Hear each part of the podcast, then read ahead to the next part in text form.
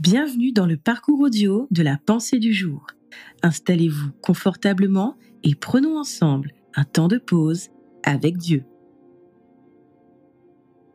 Laissez Dieu prendre soin de vous de Patrice Martorano.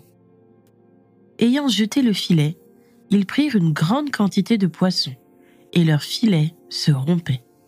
Ils firent signe à leurs compagnons qui étaient dans l'autre barque de venir les aider.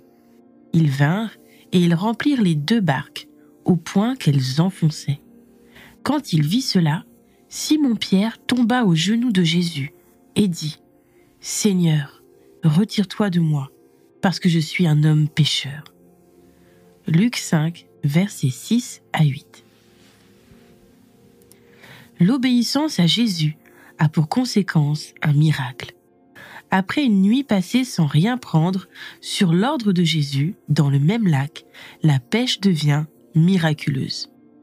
Quand Jésus devient le maître de notre barque, ce qui semblait infructueux devient fructueux. C'est le même lac, la même barque, les mêmes pêcheurs, le même filet. Pourtant, tout change. Quel est l'élément en plus qui a provoqué cela? L'obéissance à la parole du Maître. Simon a dû être interpellé par le fait que Jésus prenne soin de ses besoins quotidiens. La réputation de Jésus était établie sur le fait qu'il guérissait les malades et délivrait les captifs. Mais ce passage est le premier dans l'évangile de Luc où l'on trouve une intervention de Jésus dans le domaine professionnel et matériel. Il veut aussi répondre à vos besoins de tous les jours.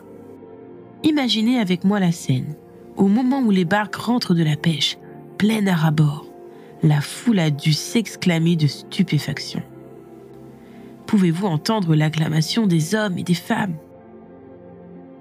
Je suis toujours dans l'émerveillement lorsque j'entends des témoignages de ce que Dieu fait dans la vie de ses enfants chaque jour.